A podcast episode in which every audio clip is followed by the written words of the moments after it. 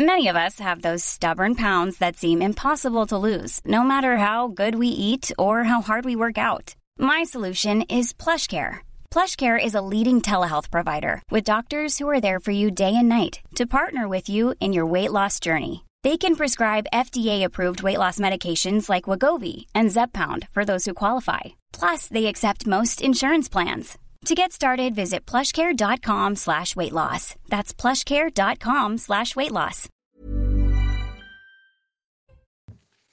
On est en direct, on est en direct. Tout le monde me parle de mon t-shirt. Oui, c'est marqué. Si vous avez un message à me laisser, c'est sûr.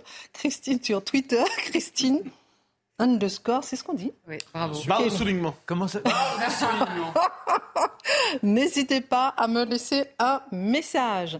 Somaya Labidi pour commencer la Minute Info. C'est parti. Une fusillade boulevard de Courcelles au nord de Paris. Un homme est décédé après avoir été blessé par balle dans le cadre d'un probable règlement de compte. Les auteurs des coups de feu auraient ensuite pris la fuite, l'un sur une moto, l'autre sur un scooter. Des moyens de locomotion qu'ils auraient ensuite abandonnés pour s'enfuir à bord d'une voiture volée. Une marche de soutien au maire de Saint-Brévin. L'édile a pris la parole lors de ce rassemblement et a déclaré qu'il ne s'attendait pas à autant de soutien. La manifestation a été organisée par le Parti socialiste et l'Association des maires de France en présence de nombreuses personnalités politiques. Yannick Morez avait annoncé sa démission suite à l'incendie de son domicile et aux menaces reçues par l'extrême droite opposée à un projet de centre d'accueil pour migrants. Et puis Marine Le Pen, entendue par la commission d'enquête parlementaire sur des soupçons d'ingérence étrangère. Au cœur de cette audition, un prêt contracté par le Rassemblement national en 2014 auprès d'une banque tchéco-russe. Si cela m'avait engagé à quoi que ce soit, je n'aurais pas signé, a affirmé la présidente du groupe RN à l'Assemblée nationale.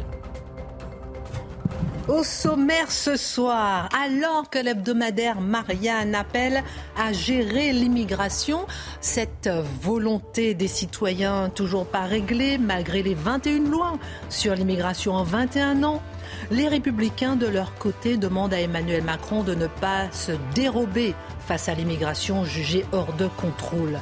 Le parti souhaite également inscrire l'assimilation dans la Constitution. Faut-il s'en émouvoir? Ou faut-il au contraire définir ce qu'est aujourd'hui l'assimilation? A-t-elle encore un sens? L'édito de Mathieu Bocoté.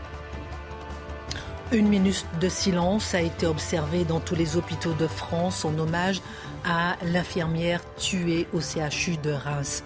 En quoi cet assassinat est bien plus que le passage à l'acte d'un psychopathe? En quoi est-il révélateur d'une société qui va mal? La crise de la psychiatrie et celle de la justice qui se combinent dans cette terrible histoire ne sont-ils pas les symptômes d'un dérèglement général de la société? L'analyse de Guillaume Bigot. Le gouvernement pousse les SDF à quitter la région parisienne. Enfin, ils sont appelés SDF, mais ce sont des migrants. L'objectif est de désengorger les centres d'hébergement de la capitale en vue des JO 2024. Des sas d'accueil sont créés dans toutes les régions, mais une fois encore, les maires sont-ils favorables? Les habitants voient-ils ces mutations d'un bon œil sans être concertés? À l'heure où Éric Dupont-Moretti avoue l'impuissance de l'État sur les OQTF, que reste-t-il? Sinon accueillir contre les maires, contre la population, contre de nombreux élus, ceux qui sont obligés de quitter le territoire. Le décryptage de Charlotte Dornelas. Il a fallu 30 ans pour organiser une société pacifiée par une laïcité stricte. C'était en 1905. Et ces 30 années euh, commencent avec le 24 mai 1873, il y a 150 ans jour pour jour, avec l'élection du maréchal MacMahon, qui veut imposer l'ordre moral et le retour de la toute-puissance de l'Église. Les républicains Gambetta en tête, les républicains Gambetta en tête n'auront de cesse de forger le principe d'une morale laïque que la France est en train de perdre aujourd'hui, Marc Menon raconte. Et puis alors que le chef de l'État doit se déplacer demain à Roubaix après le meurtre des trois policiers sur la route, Emmanuel Macron alerte contre une décivilisation de la société. Au Conseil des ministres, il a demandé au gouvernement d'être intraitable face à des violences qui ne, se sont, qui ne sont jamais justifiables. La décivilisation. Qu'est-ce que la décivilisation Sinon le réel que personne ne veut voir, mais que la population subit? Les dictos de Mathieu Bocoté. Une heure pour prendre un peu de hauteur. Avec nos mousquetaires, c'est parti.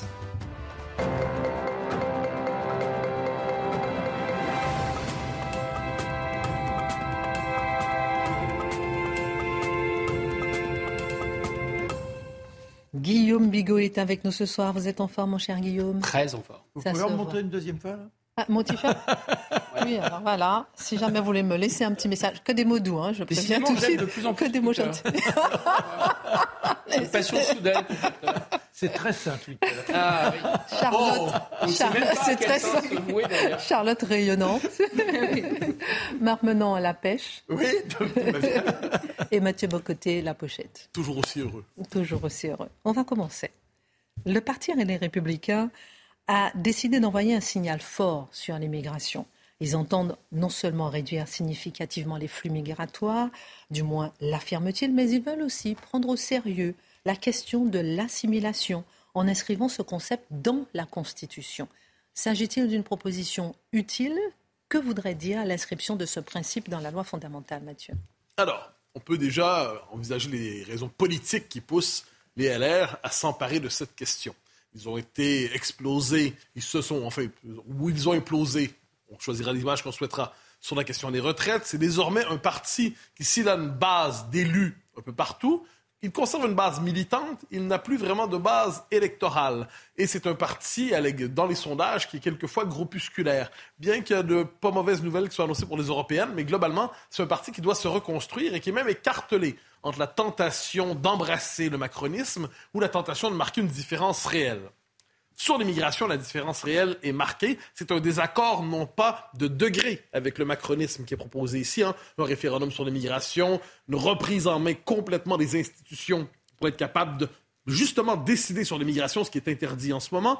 Et j'y arrive, une volonté de renouer avec l'assimilation, un principe qui a marqué véritablement l'histoire française. On pourrait dire qu'un principe qui était aussi dans, tous les pays occidentaux, jusqu'à tout récemment, on n'utilisait pas le mot assimilation, mais il, allait de soi. Mais un principe qui, depuis 40 ans, a été bien mal servi, qui a été déconstruit. Donc, raison politique, raison idéologique.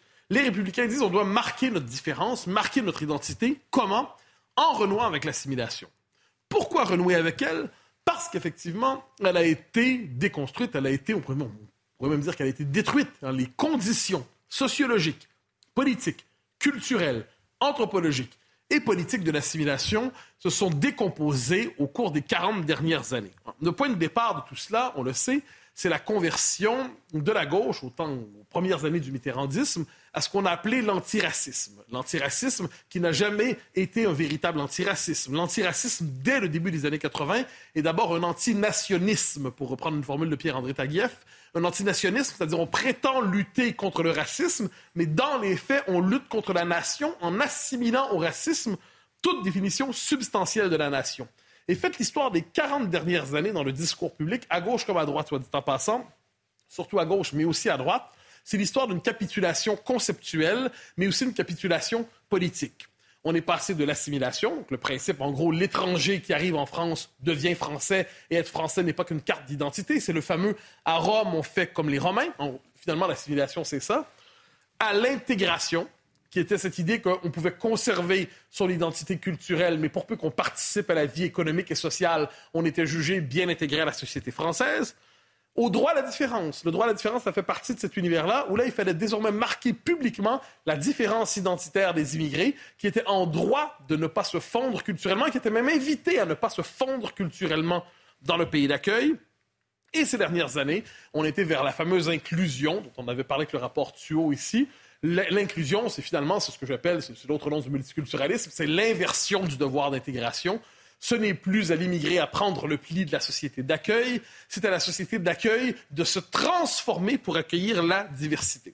Si vous voulez un œil sur un livre qui a une trentaine d'années, qui a été tout récemment réédité, cela dit, chez l'artilleur, de Paul Lyonnais, début des années 90, Paul Lyonnais, Y-O-N-N-E-T, il voyage au cœur du malaise français. Tout ce que je vous dis, il le comprend. Au début des années 90, il comprend tout tout, tout, avec une finesse d'analyse, une qualité de style dans le livre. Il voit tout, et parce qu'il voit tout, qu'est-ce qui arrive? il est diabolisé, il va se faire traiter d'extrême droite, de fasciste, de raciste, et ainsi de suite. Mais retrouvez ce livre aujourd'hui disponible, Voyage au cœur du malaise français. Il raconte en temps réel la destruction de l'identité française.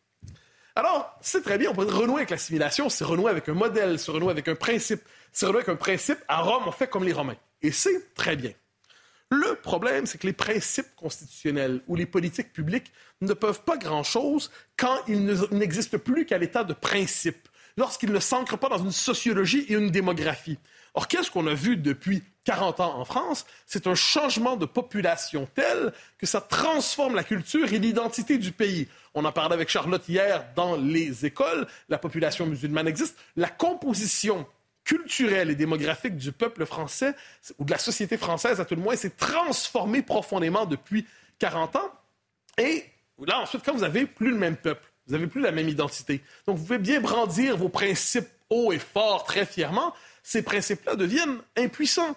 Le plus bel exemple de ça, c'est la laïcité. La laïcité s'inscrivait dans des mœurs, une culture et tout ça. Mais si vous avez une population globalement musulmane et vous dites, non, non, mais il y a la laïcité, la laïcité, c'est plus fort que tout, mais votre laïcité, elle se calcifie, elle s'assèche et elle finit par tomber, parce que c'est un principe qui n'est plus incarné dans la réalité. Et les sociétés qui se réfugient en se braquant à tout prix sur des principes quand la réalité leur échappe, on peut y voir le dernier spasme d'une société en train de mourir. Cela dit, cela dit, donc l'assimilation dans la Constitution, c'est une bonne idée, oui, mais c'est un peu tardif. Et on a l'impression, je, je, dis, que c'est le dernier spasme d'un parti politique et d'un courant de pensée qui a tout abandonné depuis 40 ans et qui soudainement se réveille lorsqu'il est trop tard. Mais donc euh, tout cela ne servirait à rien? Ce serait vain? Ça ne servirait à rien Alors, j'irai pas jusque-là. Je, alors, vain, non. Très tardif, oui. Mais à court terme, ça, c'est pas la, à court terme, ça règle rien. Mais on règle absolument aucun problème de fond à court terme. La question de fond, pour la, en matière d'immigration, aujourd'hui, elle est toute simple. Au-delà même du fait d'en finir avec les flux d'immigration massive, on a aujourd'hui en France, mais on a dans tous les pays occidentaux, je le répète, il faut toujours garder à l'esprit que c'est partout pareil, à des différents degrés. On a une population qui a été naturalisée, donc, mais qui n'a pas été acculturée. Donc des gens qui ont les papiers d'identité, qui ont la carte d'identité, qui ont tout ce qu'il faut, mais qui n'ont pas adhéré culturellement à ce qu'on a appelé traditionnellement le peuple français. Donc, devant cela, on se dit que faire? Comment réussir? Et ça ne se fera pas en deux ans, ça ne se fera pas en trois ans. Comment, sur une, deux, trois générations, être capable d'acculturer ces populations? On dira c'est pas possible à court terme, c'est vrai. Mais à moyen et long terme, des choses qui semblent inimaginables immédiatement peuvent s'accomplir. Alors, qu'est-ce que ça implique si on se dit sur deux, trois générations, il faut changer les choses?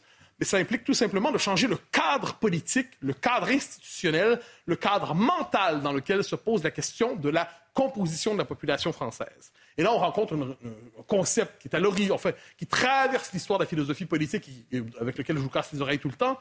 C'est la question du régime. Le régime, pas au sens de quatrième République ou cinquième République, mais l'organisation générale d'une société.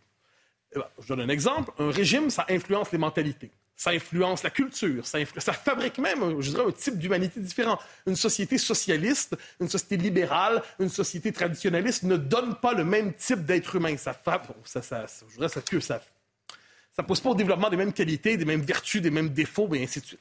Alors, qu'est-ce qui est intéressant là-dedans? C'est qu'on pourrait dire que le régime diversitaire, dont je vous parle souvent, qui pousse, lui, à la survalorisation de la différence, qui nie l'existence de normes communes, qui voit du racisme systémique derrière toute forme d'institution d'identité, de normes, de culture, ce régime qui s'est implanté peu à peu depuis 40 ans, ce régime a poussé les gens à se désassimiler, à se dénationaliser, à s'arracher, à se désaffilier du corps national. Bon, ben, L'idée, c'est que si on se dit que dans 40 ans, dans 40 ans, si on souhaite que les gens soient redevenus culturellement français, il faut un régime qui fasse de l'assimilation son principe cardinal. Donc c'est très bien, sur un horizon à long terme, le régime est capable de refaire des Français un peuple sur un horizon qui n'est pas évidemment celui d'une seule vie. Mais là, on tombe sur le problème suivant. Assimiler, mais assimiler à quoi? Alors, on peut il y a 40 ans, il y a 50 ans, être français, ça allait de soi. On n'avait pas à le définir, on n'avait pas à le penser, on n'avait pas à le théoriser, ça allait de soi. 40, 50 ans plus tard, c'est un peu plus compliqué. On assimile à quoi exactement aujourd'hui? À quelle identité culturelle, parce que c'est de ça dont on parle, veut-on, souhaite-t-on, peut-on assimiler? Et là, je vais évoquer quelques problèmes. La langue. Eh ben, dans une langue, et là je vais faire plaisir à Marc, mais dans un environnement où la langue a été séparée de la littérature et massacrée par la littérature euh, l'écriture inclusive et tout ça, s'assimiler à la langue, c'est un peu plus compliqué qu'auparavant, avec l'anglais partout. La culture, la culture française aujourd'hui, est-ce que c'est la culture traditionnelle telle qu'on l'a compris, avec ses grandes figures, ou c'est la culture version rapisée américaine? L'histoire, est-ce que s'approprier l'histoire de France, c'est s'approprier l'histoire euh, culpabiliser, l'histoire Patrick Boucheron, l'histoire qui consiste à dire qu'il y a une histoire d'un peuple sans substance, faut le savoir. Le cadre de référence, c'est la nation l'Europe. Et comment assimiler par ailleurs des territoires où la population est à ce point transformée qu'on voit mal, qu'on voit mal comment on pourrait, par je ne sais quel décret, dire ben, vous, embarquez, vous embarquez culturellement dans la nation. Je note une chose, cela dit, la proposition des républicains a au moins une vertu, c'est qu'elle suscite des réactions très vives de deux types chez leurs adversaires. Évidemment, il y a l'accusation classique d'extrême droite, extrême droite, extrême droite. Je la laisse de côté, elle n'est pas intelligente, mais elle est là. La critique la plus intéressante est celle d'Olivier Dussopt, figure importante de la Macronie, qui s'oppose à, la grande réforme des républicains, donc au-delà de l'assimilation, leur référendum, les institutions, tout ça. Qu'est-ce qu'il dit? C'est le contraire de la construction européenne et ça nécessite évidemment une révision constitutionnelle, chose assez impossible à mes yeux, surtout dans ce sens-là, et qui par ailleurs singulariserait et stigmatiserait la position de la France au sein de l'Union européenne. Autrement dit, si la France fait le choix de l'assimilation et se donne les moyens constitutionnels de le faire, elle entrerait en rupture avec l'Europe. C'est peut-être vrai, mais ça nous en dit beaucoup sur l'Europe. Dernière question euh, dans Marianne. Natacha Polony invite à reprendre à neuf le débat sur l'immigration en posant un principe simple, le droit des peuples à décider qui ils accueillent et selon les, euh, quels critères? Est-ce que c'est euh, la bonne marche à suivre? Je dirais oui et non. Natacha Polony, c'est l'incarnation d'une gauche républicaine la plus exemplaire. Si c'était ça la gauche, ça irait quand même mieux. Mais je crois qu'elle est minoritaire dans son camp aujourd'hui. Cela dit, donc, elle nous dit cela, mais avec, dans son texte, elle nous dit qu'il faut éviter de présenter l'immigration comme un fléau, et comme une, non plus comme une chance. C'est un beau texte quand même. Oui, mais c'est le, alors je dirais que c'est le culte des faux équilibres. Parce que c'était un texte probablement courageux et très vif en 1996. Mm. Euh, aujourd'hui, en 2023, quand on voit la situation, nous ne sommes plus dans la position du peut-être bank oui, peut-être bank non, position normande, en position un peu de ci, un peu de ça, mais pas trop de ci, pas trop de ça. Le problème de ce texte, qui est par ailleurs une grande vertu, qui nous dit qu'on devrait être capable de débattre de ça rationnellement, c'est que ça sous-estime une question toute simple, me semble-t-il, c'est que nous sommes engagés. Il y a la dynamique de la désassimilation, la dynamique de la dénationalisation, la dynamique de la déculturation, la dynamique d'un changement de peuple est tellement engagée qu'au terme du présent siècle, au terme du présent siècle, on peut dire raisonnablement que pour peu que le mot France veuille dire quelque chose, c'est pas seulement une carte avec le, un territoire sur la carte, la France ne sera plus la France. La Suède ne sera plus la Suède, le Québec ne sera plus le Québec, l'Italie ne sera plus l'Italie, et ainsi de suite. Donc on peut, je crois, présenter ça non pas seulement comme un enjeu de politique publique, mais comme une menace existentielle, l'immigration massive, j'entends. Alors, d'où, tout cela, un dernier mot. Voyez ce qu'on dit en passant. L'idée, un référendum sur l'immigration, pourquoi pas, on en parle beaucoup ces temps-ci. Et on dit là, c'est pas possible selon la Constitution. On peut faire des référendums sur à peu près tout, sauf sur ça. Comme quoi l'immigrationnisme est véritablement le principe, c'est le principe absolu du régime diversitaire, celui qu'on n'a pas le droit de critiquer. Donc, au principe que nous propose euh, Polonie, qui nous dit le droit des peuples à décider qui les accueille et selon quels critères, je dirais qu'on est rendu un, principe plus loin. Il faut désormais parler du droit des peuples à demeurer eux-mêmes. Nous en sommes rendus là. Et si on nous dit que c'est inconstitutionnel pour le moment, eh bien, je dirais que c'est à ce moment-là qu'on se rappelle qu'un peuple est plus important que la Constitution qui l'encadre et quelquefois l'étouffe. Et une Constitution, ça change. Merci Mathieu Bocoté. Euh, aujourd'hui, il y a une minute de silence dans tous les hôpitaux en mémoire de Karen Mézineau. Et euh, Guillaume Bigot, vous, vous allez nous expliquer ce soir en quoi cet assassinat est bien plus que le passage à l'acte d'un psychopathe. Et d'ailleurs, on verra hein, dans un instant avec Mathieu Bocoté, quand le chef de l'État parle de décivilisation, ce que ça veut dire. Mais vous dites que c'est plus qu'un passage à l'acte d'un psychopathe, c'est révélateur d'une société qui va mal. On peut presque dire une société folle. Moi, je crois. On peut bien sûr dire qu'il s'agit d'un fait euh, atroce, mais isolé. C'est vrai que les, psychopathes, les démons qui passent à l'acte, sont pas si nombreux que ça. Mais ce qu'il a dit, je veux planter une blouse blanche. Je veux planter une blouse blanche. Évidemment, cet homme n'avait pas toute sa tête. Mais derrière cette agression, est-ce qu'il y a je pas... Je peux me permettre Je vous en prie. À chaque fois, on dit qu'il n'a pas toute sa tête, mais il a eu toute sa tête pour fuir. Hein. C'est quand même assez... On va voir. Je, ferme la parenthèse. Hein. Pour fuir, c'est toujours toute la tête pour tuer. Enfin, il avait suffisamment sa tête, pour tuer et toute la tête pour fuir. Exactement. Il avait suffisamment sa tête pour ne pas être mis en état de nuire. Je vous avez tout à fait raison. Pardonnez-moi. Non, non, je vous en prie. Donc d'abord, moi, je pense que derrière cette affaire, il y a l'affaire de la sécurité des soignants ces soignants qu'on a célébrés, euh, qu'on a applaudis, etc., et qui sont en danger. Il y a 22% d'augmentation des agressions contre les soignants l'année dernière. Deuxièmement, il y a derrière cette affaire, bien sûr, on l'a dit, on a à juste titre, l'état lamentable de la psychiatrie, de la psychiatrie hospitalière, dans un hôpital qui est en guenille. Il y a derrière cette affaire la montée, je pense, d'une violence absolument protéiforme, mais qui s'en prend aux soignants, mais qui s'en prend finalement à tous les détenteurs d'une autorité. Les policiers, les professeurs, évidemment les soignants. Derrière, donc, je pense qu'il y a aussi, évidemment, une justice qui est d'abord très lente à réagir, on va le voir. Non seulement elle est très lente à réagir, mais elle est très gênée et très réticente, en fait, à contraindre les individus qui sont dangereux et à les mettre hors d'état de nuire. Et on a derrière, à mon avis, cette affaire, au-delà de, cette personne qui a, qui sa tête, il y a toute une société, effectivement, du passage à l'acte. Il y a toute une société de l'individu sans frein, de l'individu capricieux, qui ne supporte plus la frustration, qui ne supporte pas la limite, qui ne supporte plus l'autre. Et ça m'a vraiment fait penser à cette formule de Lacan, qui est très simple. Il dit Qu'est-ce que c'est la société? Le psychanalyste Jacques Lacan dit La société, c'est le couvercle qu'on met sur la tête des individus. Moi, je pense que le couvercle, là, il tient de moins en moins bien, en réalité. Pourquoi il tient de moins en moins bien? D'abord parce que la société, elle n'en veut plus de ce couvercle. Ensuite, parce que ceux qui sont chargés de l'autorité, on ne leur donne finalement plus de raisons morales, plus de raisons légitimes de poser ce couvercle, et on leur donne plus de moyens matériels de poser ce couvercle. Et lorsque finalement ils le posent, ils récoltent la violence. Et pas seulement la violence des malades mentaux d'ailleurs. Alors vous dites qu'il faut relier la crise de la psychiatrie et celle de la justice. Pourquoi?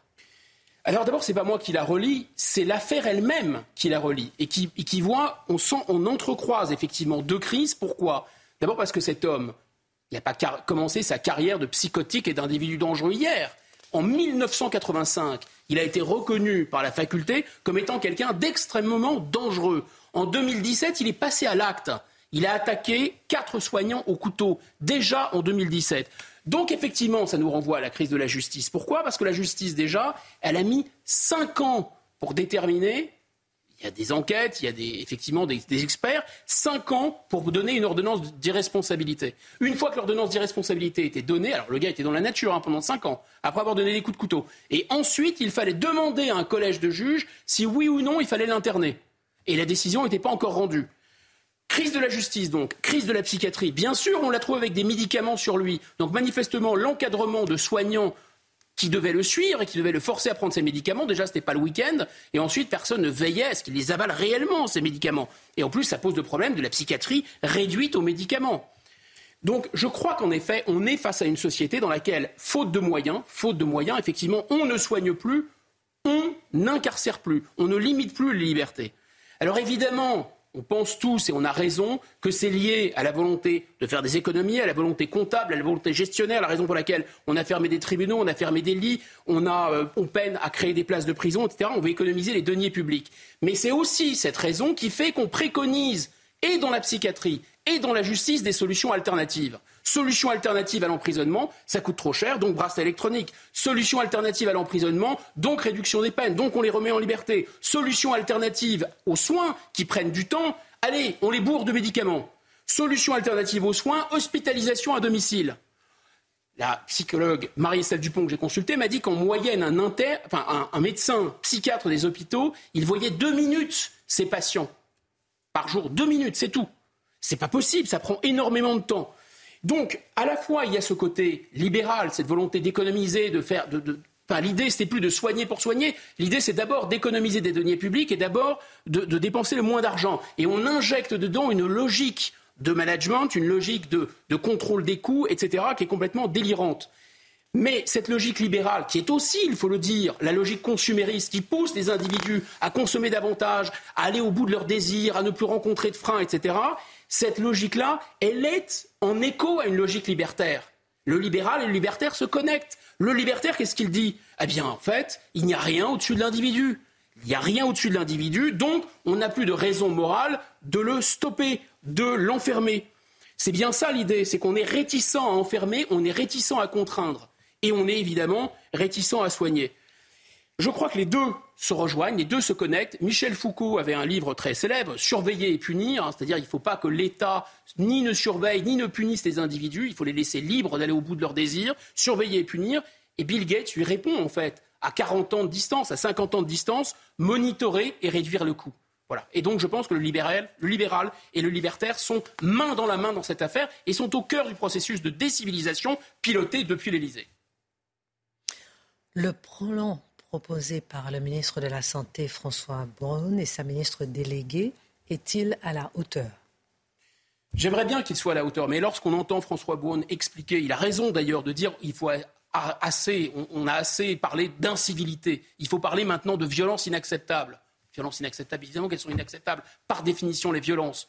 Mais quand une aide-soignante et une infirmière sont respectivement décapitées et égorgées à Pau en 2004, c'est quoi? C'est une incivilité qui les a tuées? Il fallait attendre tout ce temps-là pour découvrir que cette violence était inacceptable. Ça suffit maintenant. Donc qu'est-ce qu'il recommande, M. Braun? Alors je fais le catalogue des campagnes de prévention et de sensibilisation du public pour ne pas agresser les soignants. Mais ça fait vraiment penser au sketch de Blanche Gardin après les attentats de 2015. Vous savez, la, la mairie de Paris avait dit Paris, c'est une fête. Alors Blanche Gardin avait ironisé, avait dit oui, bah, c'est fête, ici c'est fête. D'accord? Donc il y a des terrasses, etc. Si vous voulez faire le djihad, c'est plus loin. Ici, c'est la fête. Donc dans l'hôpital, il faut comprendre quoi? Qu'il y aura des affiches et une campagne de com en disant bon, si vous voulez être violent, c'est à l'extérieur, mais dans l'hôpital, il faut être gentil. Non, mais c'est complètement délirant. Il y a quelque chose de fou, effectivement. Alors, on va marquer une pause parce que je vous sens motivé. Je sens Mathieu Bocoté qui a envie de réagir, à Charlotte, euh, Marc aussi. On va, on va réagir, faire un tour de table sur ce sujet dans un instant. Et vous allez nous dire en quoi ce plan peut être utile ou pas dans un instant. On marque une pause à tout de suite. Retour sur le plateau de Face à l'info. Je ne sais plus où on en était, mais je sais que vous étiez en colère. Solution de. Braun. Oui, et puis vous étiez en train de nous expliquer que François Braun, par rapport à justement tout ce qui se passe, la violence dans les hôpitaux, il met en place un certain plan. Est-ce que ce plan peut être à la hauteur? Toute façon, il est question de réagir dans l'immédiateté, dans l'émotion, de faire quelque chose, de cocher, de dire que c'est fait, que c'est quantifiable. Par exemple, il est question de sécuriser les bâtiments. Et M. Braun, qui a été urgentiste, connaît par cœur le problème de la sécurité dans les hôpitaux, j'imagine. Mais non, il va nommer une commission, va attendre que la commission mette un, dépose un rapport pour prendre des mesures pour la sécurisation des bâtiments. Enfin, tout ça est quand même assez incroyable. Réorganiser l'hôpital, mais réorganiser l'hôpital, on est à combien de plans On est à combien de Grenelles exactement? On ne sait pas qu'il y a 40% d'administratifs dans les hôpitaux, c'est-à-dire deux fois plus que dans la plupart des pays européens, et qu'il y en a trop et qu'il n'y a pas assez de soignants. On ne le sait pas par hasard. On ne sait pas par hasard que c'est les administratifs qui gouvernent l'hôpital et pas les soignants et que ça tourne, ça, on marche sur la tête. Et enfin, cette histoire de meilleure réponse, face aux violences des soignants. Donc là aussi, il y a un comité Théodule qui va étudier, peut-être qu'on va proposer de renforcer euh, la répression si on s'en prend aux soignants. Alors, ça donne quoi? Ça donne que chaque fois qu'il y a un corps de métier où une partie de la société qui est agressée, on fait une loi pour durcir les lois pénales. Lesquelles lois pénales qu'on n'applique déjà pas Donc lundi, on fait une loi pour renforcer la répression des gens qui sont près nos soignants. Mardi, on fait une loi pour renforcer la répression des gens qui sont près nos maires. Mercredi, on fait une loi pour renforcer la répression des gens qui sont près nos policiers. Jeudi, on fait une loi pour euh, renforcer la, la répression de je sais plus trop qui. Enfin, moi, je pense que la solution, c'est que toute la semaine, en fait, lundi, euh, de lundi à lundi, plus personne en fait ne puisse agresser en toute impunité et qu'il y ait une répression, y compris quand on s'attaque à des simples citoyens. Ça me paraît simple, mais finalement la, folie peut-être, le nec plus ultra là-dedans, le, point, le point euh, oméga, on peut dire, de la décivilisation a été je pense, franchi en septembre 2021 par le chef de l'État lui-même lors des assises de la santé mentale. Parce qu'on est, me semble-t-il, dans un univers dans lequel les individus sont à la fois stimulés pour aller au bout de leurs désirs et ne peuvent plus être frustrés, on l'a dit, mais ils sont isolés. Ils sont angoissés comme jamais. Il y a un Français sur quatre qui dit avoir des troubles psychiques. Ils ont peur des autres. Ils se réfugient derrière les écrans et notamment les jeunes. Ces gens-là n'ont plus de médecins psychiatres. Il y a des déserts médicaux en psychiatrie. Il manque 30% de médecins psychiatres dans les hôpitaux. Et quelle est la réponse du chef de l'État pendant les assises de la santé mentale? Confier à des start-up, du secteur privé bien sûr, le développement de logiciels et d'applications qui permettraient aux malades mentaux d'auto-évaluer leur santé mentale. Mais attendez, mais on est chez les fous là. D'auto-évaluer. Auto-évaluer, oui, c'est ça. Donc avec une, petite, petite application, vous arrivez à savoir quel est votre état de santé mentale. L'étape suivante, c'est quoi? C'est qu'il y a euh, une puce électronique qui déclenche la molécule chimique produite par les laboratoires. Là aussi, euh, on cachetonne au passage, d'une certaine façon. C'est absolument incroyable. On est au cœur du processus de décivilisation avec cette histoire parce qu'on ne veut ni soigner ni réprimer. Très intéressant. Merci beaucoup. Euh, le psychodon qui agit pour la santé mentale, d'ailleurs, organise le 12 juin à l'Olympia une euh, soirée avec des artistes justement pour agir contre la santé mentale. Ça sera peut-être à coordonner avec euh, le ministre de la Santé. En tout cas, je vous invite à participer à cette soirée à l'Olympia. Non, mais je veux dire que est-ce que c'est peut-être euh, utile, complémentaire, plus utile? D'embaucher des, psychiatres, oui, je pense. Alors, je vous ai senti un petit peu réactif sur le sujet. Mathieu, Charlotte, rapidement, sur le sujet justement de la santé mentale. Mathieu Non, mais en fait, surtout sur, la, je vous dirais, sur le thème de la campagne publicité pour inciter les gens à ne pas taper sur les soignants. On, est basculé, on a basculé dans un monde. Premièrement, qui croit qu'il s'agit d'une véritable action politique? Deuxièmement, d'abord, deuxièmement, dans une société où il devient normal ou à tout le moins fréquent qu'on tape sur des soignants, c'est que des, mécanismes sociaux élémentaires sont brisés et ce sont ces ressorts et ces mécanismes qu'il faut réparer davantage que faire une campagne de pub sur le mode. Et surtout, surtout, ne frappez pas sur les soignants. Un homme a été tué par balle en plein Paris aujourd'hui. Un commandant de police a été percuté cet après-midi par un chauffeur de police à Vienne. Euh, tout le temps, il y a des incivilités. Emmanuel Macron parle de décivilisation. Vous allez nous en parler euh, dans un instant. Charlotte, je me tourne vers vous parce que plusieurs maires font entendre leur voix sur le sujet de la répartition de migrants en France. Comme je le disais en titre, en fait, le gouvernement pousse les SDF à quitter la région parisienne. En fait, ce sont des migrants. L'objectif est de désengorger la capitale et centres d'hébergement en vue euh, des JO. Alors, un, un, rapport de parlementaires Renaissance souligne une expérience positive de ces déplacements de migrants un peu dans toute la France. Qu'en est-il réellement? Alors, en effet, on se souvient, euh, le, début de la répartition, c'était au moment du démantèlement, un des démantèlements de la jungle de Calais, où déjà il y avait eu ces répartitions. Ensuite, il y a deux ans, il y a eu la volonté d'Emmanuel Macron de répartir euh, euh, sur le modèle allemand un peu euh, les migrants en France. Et là, on a une accélération, en effet, à l'approche des Jeux Olympiques. Alors, c'est pas dit comme ça parce que ce serait difficile à assumer, mais c'est très clair. En gros, vous avez beaucoup d'hôteliers qui préfèrent faire des travaux et accueillir des personnes qui viennent pour les Jeux Olympiques avec des chambres probablement un coût plus intéressant aussi pour eux et avec une, comment dire, un respect aussi peut-être de leur bâtiment plus assuré. Et il y a donc 5000 places d'hébergement qui ont disparu en Ile-de-France à l'approche des Jeux Olympiques. Et donc le gouvernement a, euh, prenant cet exemple-là, a expliqué qu'il voulait répartir en commençant par les camps, euh, les camps donc sans hébergement des personnes. Donc bon, en gros, il y a beaucoup trop de gens euh, dans la rue en Ile-de-France et donc il faut les répartir. Ils ont réclamé la création de 10 SAS régionaux euh, dans 10 régions, euh, justement pour ces SAS temporaires en vue d'évaluer la situation et de leur offrir un hébergement dans la région dans laquelle ils auront été envoyés ensuite.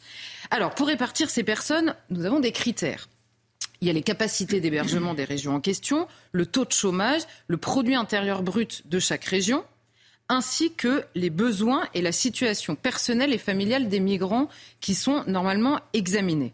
Ensuite, nous précisons la destination choisie pour ces personnes est choisie aléatoirement par un algorithme. Vous voyez tout ça. Alors tout ça est au nom de l'humanité, mais c'est un algorithme qui va vous dire vous allez partir par ici ou vous allez partir par là. Alors immédiatement, les réactions, ça a été grosse inquiétude des associations. Forcément, les associations, elles sont toujours inquiètes à chaque fois qu'on fait quelque chose. De toute façon, sur la violence potentielle au moment des démantèlements, sur le déracinement de ces personnes qui ne choisissent pas forcément où elles vont. Vous avez bien entendu. Euh, sur euh, le choix qu'elles ne peuvent pas faire forcément de l'endroit où elles vont aller. Euh, sur les droits qui ne seraient pas nécessairement respectés puisque euh, si vous refusez de partir, vous pouvez avoir certains droits qui seraient remis en cause. Bon, bref, il y a une grosse inquiétude. On connaît ça par cœur. Vous avez le récit médiatique qui accompagne, on va dire, cette répartition. En gros, sur le mode on ne parle de rien sauf quand c'est la faute à l'extrême droite. On l'a vu euh, assez régulièrement ici. Et là, vous avez en effet un rapport de deux parlementaires Renaissance, donc de la majorité, qui nous explique qu'en gros, l'expérience est très positive ouvrez les guillemets, loin des fantasmes de l'extrême droite. La revoilà. Donc tout est assez positif et quand on rentre dans le détail, tout n'est pas vraiment positif, mais quand même globalement c'est positif. Alors tellement bien que dans l'actualité ces derniers temps, on a quand même eu plusieurs indices d'une entreprise politique risquée. C'est-à-dire, un, on a d'abord eu Calac. On a beaucoup parlé de Calac. Alors Calac, le maire, avait abandonné le projet euh, après avoir refusé lui-même de faire un référendum. Hein, il avait dit sur le marché à ses administrés, évidemment, si je fais un référendum, 80% des gens vont dire non. Donc je ne fais pas de référendum confessant par là une opposition de la population. Et il avait fini par abandonner le projet en raison des tensions que ça avait générées dans sa ville. On a eu Saint-Brévin dont on a beaucoup parlé, hein, où une petite ville paisible, ça a tout, a tourné à la guerre civile concrètement, au-delà même de, des attaques faites aux maires, c'est-à-dire que c'est des affrontements entre les, les pros, les anti, euh, et, tout le monde s'insulte, et, et, donc euh, c'est quand même aussi une donnée à prendre en compte quand vous prenez une décision politique. Et là, vous avez deux autres maires Alors il y en a beaucoup qui parlent, hein, mais vous avez le maire de Bruz. Alors c'est une petite commune au sud de Rennes. C'est un maire d'hiver gauche qui lui refuse euh, d'apprendre ce projet. Un, il l'a appris à la dernière seconde. Deux, ses administrés l'ont appris dans le journal. Et euh, troisièmement, lui parle de conditions indignes d'accueil. Et au détour, il dit puis par ailleurs, ça pose un peu d'autres questions, la scolarisation, la question euh, des services publics qui accompagneront ces personnes. Donc voilà, on sent que les conditions indignes, c'est la manière un peu, euh, vertueuse de, se positionner contre le projet. Et vous avez un maire dans les Yvelines, alors celui-ci est écolo, hein, euh, étiquette écolo, qui lui refuse. Alors il invoque également des raisons sanitaires, mais je note que ces maires qui invoquent des raisons euh, pour les migrants, c'est-à-dire ils disent c'est pour eux, c'est pas possible de les accueillir ici. Ils s'empressent pas de proposer un autre lieu pour les accueillir non plus. Je le note au passage. et vous voyez que les grands absents de tous ces projets-là, ce sont les élus locaux, en effet, qui sont pas prévenus, on leur impose les projets, et les Français. C'est-à-dire qu'alors eux, pour eux, personne ne s'inquiète. Il n'y a pas une asso qui explique qu'eux n'ont rien décidé du tout et que quand par hasard ils expriment leurs oppositions, ils se font carrément insulter. Donc comme ça, c'est beaucoup plus simple. Et le rapport de ces deux parlementaires préconise un dialogue automatique avec les élus, parce qu'il arrive que les préfectures quand même euh, prennent attache avec les élus, mais ça n'est pas automatique. Il préconise un dialogue automatique donc avec ces élus. Bon, pour les Français, toujours rien. Donc en fait, on comprend que ce qui est vrai à l'échelle nationale est concrètement vrai à l'échelle locale. Vous pouvez parler de référendum, vous pouvez faire des conventions citoyennes à Paris si possible, mais dans les faits, vous pouvez demander leur avis aux Français sur absolument tout ce que vous voulez, sauf sur l'immigration. Donc on finit par comprendre pourquoi, parce qu'on sait exactement ce qu'ils en pensent. On le sait à force d'études, on le sait à force de sondages, on le sait à force d'expériences très concrètes qui ne se passent pas si bien que ça. Mais que vont devenir ces personnes une fois réparties sur le territoire? Qu'est-ce qui est prévu justement pour leur intégration? Alors bon, c'est ça, je vous l'ai dit, c'est censé durer trois semaines. Pendant trois semaines, on examine le profil pour ensuite proposer une solution d'hébergement, puisque l'hébergement est un droit inconditionnel, nous a rappelé le ministre.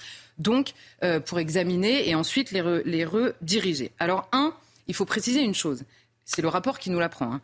40% des personnes qui sont visées par cette orientation directive, je cite, refuse cette orientation. Et alors là, on apprend, un, que eux, ils ont le droit de refuser d'aller vivre à tel endroit. C'est pas rien quand même. Eux, ils ont le droit de refuser sans que personne ne les insulte. Ils n'ont pas envie de vivre là-bas, ils n'ont pas envie de vivre avec les habitants de tel ou tel endroit. Eux, il n'y a pas de problème. C'est normal, c'est leur droit après tout. Bon. Alors, non, les habitants n'ont pas cette chance-là. Hein. Et on précise, et les associations s'inquiètent évidemment, qu'ils perdent leur aide pendant qu'on examine en gros leur situation administrative, ils ont une aide euh, financière. Plus, ils ont un droit au logement. Et le rapport nous dit, et euh, par ailleurs c'est déjà normalement le cas, ceux qui refusent cette orientation pourraient se voir supprimer l'aide et le logement. Bon, évidemment, les habitants, on ne leur pose pas la question. De toute façon, ils risquent pas de les perdre, ils ne les ont pas, ces aides-là puisque leur situation administrative, en gros, elle est examinée. Et alors, vous avez Stella Dupont, qui est une des, un des auteurs de ce rapport, qui recommande d'enrichir l'algorithme, le fameux algorithme qui vous envoie ici ou là, afin de tenir compte de la présence d'attaches particulières de ces migrants. Donc vous avez bien compris, les migrants non seulement le droit de choisir où ils vont habiter et avec qui ils vont habiter, ils ont le droit de refuser sans que personne ne juge illégitime leur droit de refuser d'aller vivre avec tel ou tel, et ils sont légitimes à vouloir vivre entre eux, puisque c'est ça des attaches particulières, à vouloir vivre entre eux en France. Là où les Français sont illégitimes et insultés quand ils aimeraient pouvoir vivre comme des Français en France, puisque c'est ça euh, l'enjeu. La deuxième chose qu'on apprend, c'est que la situation des demandeurs d'asile, elle, elle est étudiée comme d'habitude. Mais le nouveau dispositif, les fameux SAS, ne fait aucun tri. Donc non seulement vous avez les demandeurs d'asile qui sont répartis, les réfugiés, les sans-papiers, les personnes déjà déboutées, bref, toute personne qui accepte de monter dans les bus est répartie dans ces fameux sens SAS temporaires. Donc là, c'est un nouveau sujet d'inquiétude pour les associations. Pourquoi? Parce que si vous avez des personnes déjà déboutées administrativement, euh, au passage, vous noterez que là, on les retrouve. Hein, pour les mettre dans des bus, euh, on sait où elles sont exactement, apparemment, et on peut euh, les envoyer ici ou là. Vous avez, eux, ils craignent quoi? Que ça serve à faire des expulsions discrètes des personnes déboutées. Alors, un, on a envie de leur dire, si elles sont déboutées du droit d'asile, ce serait quand même assez logique que la France fasse respecter sa propre loi, donc on ne voit pas très bien où est le problème. Et deux, on a envie de dire qu'elle se rassure, puisque le ministre de la Justice, vous le disiez pendant le sommaire, Éric Dupont-Moretti, nous a expliqué très récemment, dans le fameux reportage de France 5 dont nous a parlé Mathieu, que les OQTF, il nous a dit deux choses. D'abord, les OQTF, elles sont graduées, alors que, que, je sache, obligation de quitter le territoire français, je vois pas où il voit des grades, en fait, donc je, je, je ne sais pas où il a vu ça. Donc c'est obligatoire, mais avec des grades quand même plus ou moins obligatoires. C'est des obligations plus ou moins obligatoires. Et il nous dit, en s'énervant en plus, parce qu'apparemment c'est de notre faute, c'est lui qui est ministre de la Justice, mais c'est de notre faute, et il nous dit, on sait très bien qu'il y a des obligations de quitter le territoire euh, français qui sont infaisables. Donc c'est des obligations infaisables. Donc il ne faut pas changer le processus, il faut plutôt s'énerver contre les gens qui pointent qu'il y a des obligations apparemment infaisables. Ça marche pour les impôts ah non, ça marche moins pour les impôts. Ne tentez pas euh, chez vous. Hein. Et donc on comprend qu'on a un pays littéralement dépassé par la situation, qui essaye de disséminer un peu sur le territoire. Et le rapport qui explique que globalement tout se passe bien nous précise quand même que la situation est extrêmement fragile. Pourquoi? Parce qu'on a commencé à répartir des gens, mais les demandes d'asile sont en explosion. Donc il y en a tellement plus qu'il y en a encore plus également en Ile-de-France, parce que c'est vrai que la pression est très forte en Ile-de-France, et que comme ça s'accélère, ce sera temporaire, mais probablement pour toujours, et probablement toujours plus. Il y a pourtant des exemples de répartition réussie. Est-ce qu'il ne faut pas se pencher, Charlotte Dornelas, dessus justement pour reproduire les réussites? Alors, Dieu merci, ça se passe bien dans certains endroits et avec beaucoup de ces personnes. Dieu merci, j'ai envie de dire. Mais simplement, on ne peut pas se concentrer sur la partie qui se passe bien pour oublier ou pour nier l'existence de ce qui ne va pas. Et le rapport nous explique que ce qui ne va pas, c'est essentiellement, ouvrez les guillemets, une instrumentalisation politique ayant conduit à des menaces et des violences.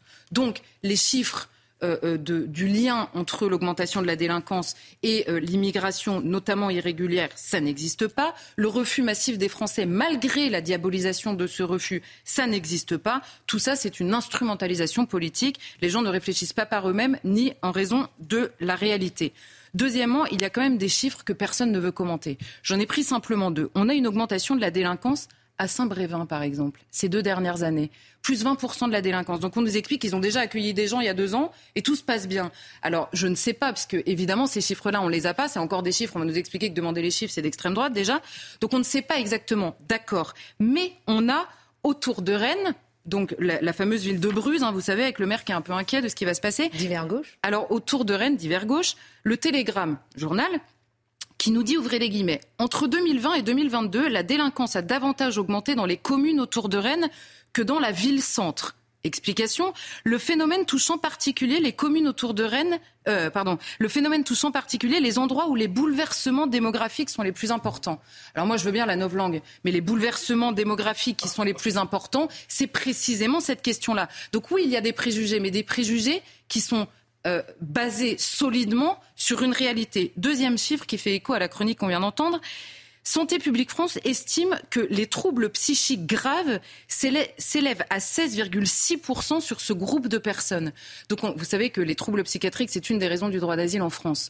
Donc vous voyez l'état de notre système psychiatrique. Donc là, ça relève de, l'inconscience totale, c'est-à-dire de ne pas réévaluer la manière dont on accueille notamment les personnes déséquilibrées, troubles graves. C'est de l'ordre vraiment de l'inconscience. Et euh, la troisième chose, c'est l'exemple cité par tous les partisans de cette solution autoritaire de répartition partout, que les gens le veuillent ou non, c'était celui de l'Allemagne qui avait choisi ce, ce, ce modèle-là ces dernières années. Alors on parle beaucoup moins de l'Allemagne ces derniers jours. Pourquoi? Ah bah pourquoi? Parce qu'il y a de grosses tensions qui sont apparues en Allemagne, si bien que vous avez 69% des communes allemandes euh, euh, à qui on a demandé, qui affirment n'avoir plus les moyens de faire face au nombre croissant, qui ne veulent plus accueillir. Et Olaf Scholz qui nous dit la grande tâche à laquelle nous sommes désormais confrontés est de gérer, de limiter la migration irrégulière. Et vous avez ils en appellent à l'Europe pour euh, bloquer les frontières extérieures. L'AFD, qui est le parti d'extrême droite, progresse considérablement en Allemagne, et même les Verts ont appelé euh, il y a quelques jours à euh, sécuriser les frontières extérieures de l'Europe. Donc on parle beaucoup moins de l'Allemagne ces derniers jours. Ah, regardez en replay sur cnews.fr en boucle la chronique de Charlotte, de, de Mathieu et de, de Guillaume. Euh, on va voir si on va regarder votre chronique en boucle. Comme vous voulez. Hein. non, mais je t'inquiète. Je vous des fléchettes avec ma photo. C'est pas mal non plus. Il a fallu 30 ans pour organiser une société pacifiée par une laïcité stricte. C'était en 1905. Ça, ça vous parle beaucoup. Et ces 30 années commencent avec le 24 mai. 1873, il y a 150 ans jour pour jour, avec l'élection du maréchal MacMahon. Oh, l'ordre moral, euh, le retour de euh, la toute-puissance de l'Église. Et c'est le républicain Gambetta en tête et les républicains qui n'auront de cesse de, forcer ce principe euh, et qui vont commencer la laïcité. Racontez. La lutte, la lutte.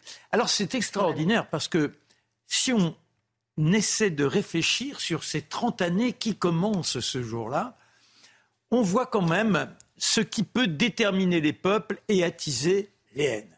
Alors n'oublions pas ce qui s'est passé avant cela. 1870, c'est la guerre contre la Prusse, l'envahissement, Paris qui est entouré, les traités qui sont signés de façon léonine et qui nous sont fatales.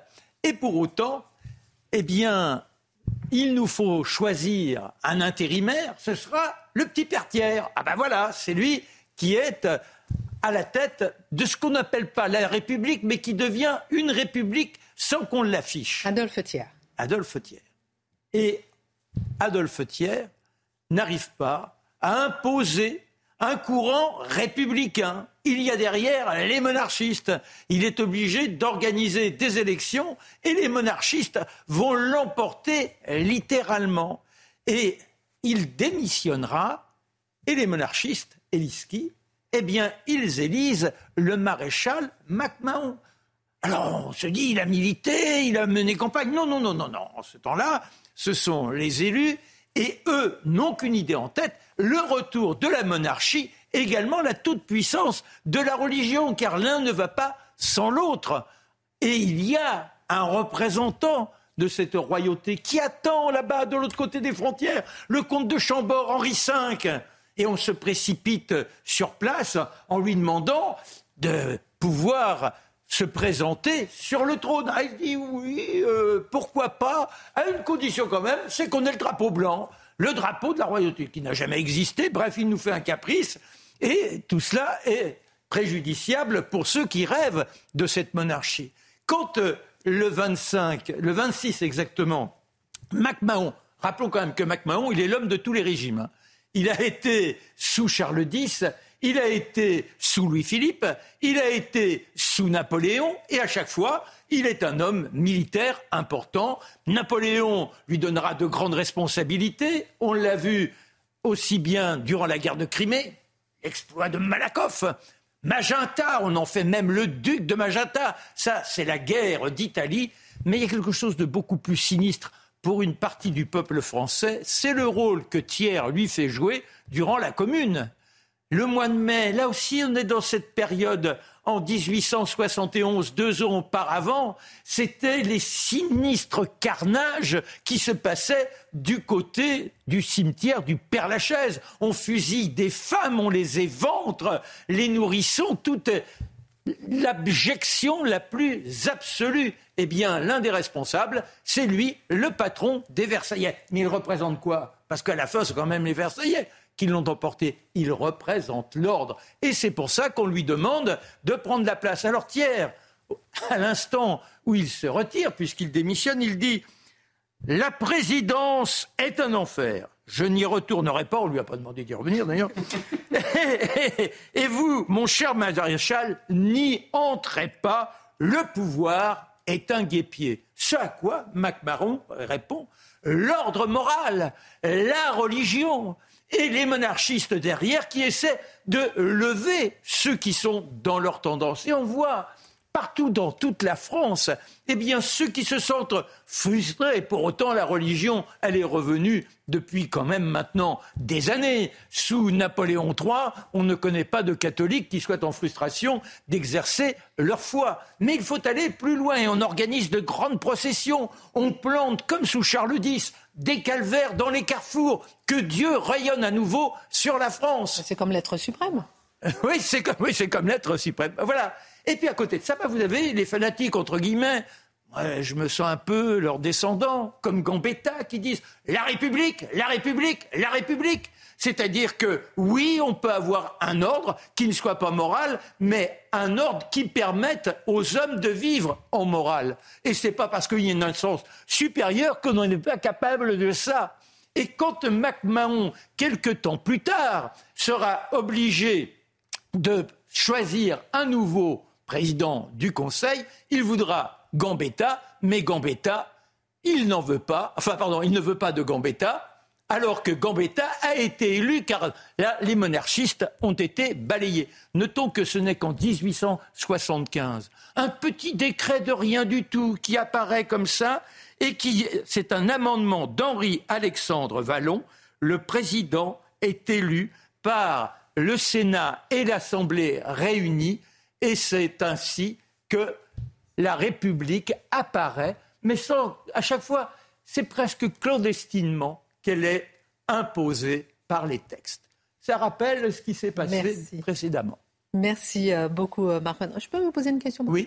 La décivilisation, ça vous dit quoi, vous? Eh bien- Parce que c'est un mot qui a été employé aujourd'hui par le chef de l'État. Eh bien, la décivilisation, c'est effectivement les atrocités dont on est malheureusement témoin au quotidien. Encore, vous l'avez cité Charlotte et Guillaume, je vous demande aussi, hein. avant la... Oui C'est également eh bien, de voir une religion qui cherche à s'imposer en ayant ses codes au mépris de la République, au mépris de cette laïcité que pendant 30 ans on a forgé à partir de Gambetta qui aboutit à cette loi de 1905. Voilà l'incivilisation, car notre civilisation, c'était la capacité de vivre ensemble Alors. en fraternité. C'est intéressant, Charlotte. Le chef de l'État n'a pas dit incivilisation et décivilisation. Qu'est-ce que vous entendez par là, vous? Ensuite, Guillaume et la chronique de Mathieu. Mais je pense que la décivilisation, elle est, elle est même interne en fait. C'est-à-dire qu'en effet, on ne sait plus une civilisation. Et il peut y avoir plusieurs définitions. Il y, a, il y a aussi celle qui consiste à se dire que naturellement, vous savez, c'est l'idée des lois intérieures. Nous avons les mêmes lois intérieures, la même, euh, le- le- la même conscience du bien et du mal de manière naturelle. Et, et en effet, la France vit un processus de décivilisation qui est interne avant d'avoir un apport civilisationnel étranger par Guillaume, ailleurs, rapidement. euh, qui s'invite. C'est ça. Toutes les générations doivent recommencer la civilisation. L'être humain, il a doublé son code génétique par un code culturel. Ce code culturel, il est artificiel, il est transmis, il est lié aux idées qu'on a dans la tête et aux, aux préjugés. Or, les préjugés d'aujourd'hui, le bon plaisir individuel au-dessus de tout, c'est le cœur du processus de décivilisation. Et c'est ça qu'on apprend aux gens, c'est pour ça qu'ils n'obéissent plus à rien. Le coup de poing, on va dire, de Mathieu Bocoté sur la décivilisation. Emmanuel Macron a confessé en Conseil des ministres son inquiétude devant une France qui sent sauvage, une France hyper violente, une France, dit-il, reprenons ces mots, qui se décivilise. La formule est forte, Mathieu. De quoi parlons-nous quand nous parlons de décivilisation? Alors, le terme existe, le chef de l'État ne l'a pas inventé. Et de ce point de vue, voyons quel sens on peut lui prêter au-delà de son usage circonstanciel. Alors, dans les circonstances, dans les circonstances présentes, il est lié aux violences. Et les violences qui, effectivement, se radicalisent dans tous les domaines de l'existence. Les violences entre les gangs, par exemple, Charlotte nous en parle souvent, la violence même des gangs, la violence du monde interlope, la violence des univers mafieux, cette violence se radicalise et elle touche des jeunes de plus en plus jeunes. Il vaut la peine, on, se canarde un peu partout désormais, même plus dans les quartiers qu'on disait, ça c'est les quartiers difficiles. Les quartiers difficiles se multiplient et les quartiers ordinaires ou les quartiers protégés sont désormais agressés. Gardons ça à l'esprit. Il y a aussi les violences contre les représentants des services publics. On en a parlé ce soir. Contre les représentants de l'État sous le signe de la jacquerie. C'est pas des violences politiquement pensées, hein, il faut le comprendre. C'est pas la violence, sauf quand on parle des, euh, des Black Blocs, évidemment. Mais la violence, souvent, contre les élus, c'est une violence sauvage, une violence nihiliste, une violence colérique, une violence désespérée. Ajoutant à ça des violences ordinaires, une société qui sent sauvage au quotidien, euh, on le voit dans les transports en commun qui ne sont plus des lieux particulièrement protégés. Mais allons au-delà pendant un instant de la question des seules violences pour prendre ce concept de décivilisation au sérieux. Mais ça réfère aussi, pour peu qu'on se dise que les violences sont le symptôme de quelque chose d'autre, à l'effondrement de la politesse dans nos sociétés. On peut penser que c'est un détail, mais c'est fondamental. Les formes, hein, les formes, c'est essentiel dans la vie, parce quelle est la fonction des formes? C'est justement de retenir mon petit moi qui voudrait s'étaler puis s'exprimer dans tout son, son égoïsme. Eh bien non, les formes, la politesse nous oblige envers l'autre, et c'est, le- je voudrais, le premier apprentissage de la société. Euh, l'effondrement de la culture, quoi qu'on en dise. Le propre de la culture, c'est d'être capable de métaboliser les pulsions, de symboliser les pulsions. J'ai une grande colère en moi, mais puisque j'ai quelques mots, plutôt que de donner un coup de poing sur la gueule de quelqu'un, je suis capable de verbaliser cette colère et de passer de ce point de vue de la violence physique à l'échange symbolique. Ça, c'est une manière de civiliser les gens. Et là, on pourrait multiplier les exemples, la, fin de la transmission scolaire, la, la transmission culturelle à l'école. Donc, vous voyez, quand on parle de décivilisation, si on veut prendre ce concept au sérieux, il faut aller au-delà des violences, il faut parler de la désagrégation du lien social. Parce que, renversons la formule, qu'est-ce qu'une civilisation? Euh, je ne parle pas ici au sens d'occidental, ainsi de suite, je parle du processus de civilisation. C'est d'abord et avant tout, je dirais, un processus pour adoucir les mœurs, tout simplement. L'être humain est naturellement violent. Il est porté à la coopération, mais il est aussi violent, il est aussi médiocre aussi. Et le propre d'une culture qui fonctionne bien, c'est de sélectionner parmi les comportements sociaux ceux qui permettent, ceux qui permettent d'avoir une société mieux tissée, plus coopérative, plus généreuse, plus intégrée, plus institutionnalisée et de trier, de laisser de côté des comportements qui sont antisociaux, hein, des comportements antisociaux. Par exemple, si j'avais l'idée idiote et imbécile de me tatouer le visage intégralement, je me présenterais aux autres avec le visage d'un monstre. Une société normale dit ne te tatoue pas le visage, peut-être sur le bras en cachette, mais pas le visage. Eh bien, une société qui dit non, fais ce que tu veux en toutes circonstances, tu peux te tatouer le visage, ce que tu veux, une, euh, croix gammée ou la faucille et le marteau, hein, les deux symboles, eh c'est possible, c'est permis, il n'y a pas de souci. Une société comme ça, c'est une société qui a oublié la figure de l'autre et qui est plus capable d'avoir des normes élémentaires. Donc des cadres civilisateurs, des cadres inhibiteurs, des autorités légitimes qui coopèrent naturellement. Ça, ça veut dire, par exemple, dans le cas de l'école, que les parents et les enseignants sont censés coopérer les uns les autres et non pas être en guerre les uns les autres. C'est ce qu'on pourrait appeler la solidarité des adultes. Des signes ostentatoires, je l'ai dit, la langue, l'habillement. Alors tout ça, il y a une forme de hiérarchie naturelle qui s'accompagne d'un principe d'égalité qui s'appelle une société qui se tient. Eh tout ça, on peut dire que depuis chacun sa date de préférence. Certains diraient 68, d'autres diraient les, dernières années, d'autres diraient 89, 93, quand sais-je. Pour certains, ça revient avec la fin du Moyen Âge. On l'a en tête. Quoi qu'il en soit, donc les 30 dernières années, qu'est-ce qu'on a vu? Un effondrement des systèmes normatifs. Un effondrement au nom du, petit moi absolu, du petit moi tout-puissant, du petit moi absolu, du petit moi qui se veut petit roi. Et ça, cette espèce de tyrannie de l'individu triomphant, ça entraîne? Une forme de décomposition, de désagrégation de la civilisation telle qu'on le voit. Est-ce que ça rend l'individu heureux, comme on le dit certains? Mais pas du tout. Quel est le type humain formé par la société contemporaine? C'est une espèce de visage à deux faces, qui d'un côté c'est un zombie catatonique, et de l'autre côté c'est un zombie violent et agressif. Donc il passe de l'espèce de côté, il est complètement tétanisé par la société, mais il peut basculer dans la violence, complètement manipulable, soit dit en passant, parce qu'il n'est plus ancré dans une culture, des mœurs, une civilisation. Donc cet individu, ce zombie agressif et délié, comment on encadre ça néanmoins? Parce qu'il faut quand même s'assurer que la société n'explose pas tout le temps. Il y a différents modes de régulation de la société présente. Les écrans qui abrutissent en hypnotisant. C'est très important. L'écranisation de la société est une technique, à certains égards, de pour calmer les consciences, pour être capable de, euh, je voudrais refroidir les passions et les âmes. La régulation pharmaceutique des émotions, le divertissement de masse, les prestations sociales qui transforment l'individu en assisté permanent, les manipulations médiatiques à répétition. Alors, autrement dit, nous avons cru nous engager dans un modèle d'émancipation individuelle absolue.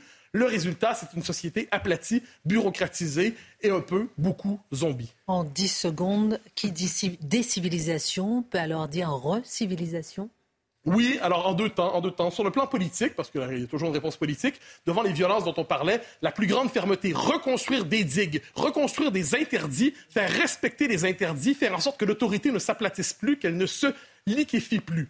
Et pour le reste, ben, donnons-nous un siècle pour reconstruire cette société lentement, patiemment, en espérant que nos petits, petits, petits enfants prennent le relais et soient capables de reconstruire quelque chose qui se tient, mais c'est pas gagné d'avance. Ça s'organise. Merci à tous. Excellente suite de rames. Laissez-moi un petit message un petit message d'amour. Seulement des messages d'amour. La Minute Info, Adrien Spiteri, et puis à demain.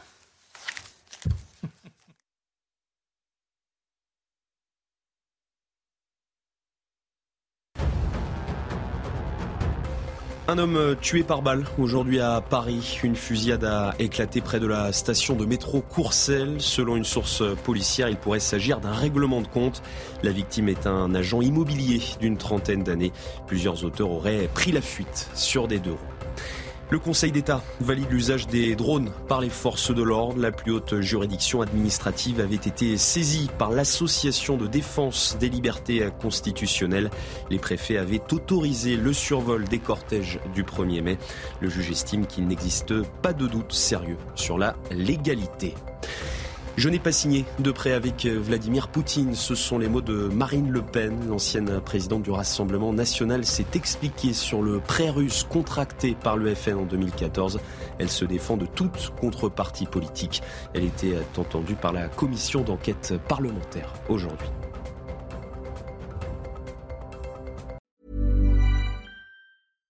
Support comes from ServiceNow, the AI platform for business transformation. You've heard the hype around AI. The truth is, AI is only as powerful as the platform it's built into. ServiceNow is the platform that puts AI to work for people across your business, removing friction and frustration for your employees, supercharging productivity for your developers, providing intelligent tools for your service agents to make customers happier. All built into a single platform you can use right now. That's why the world works with ServiceNow. Visit servicenow.com slash AI for people to learn more.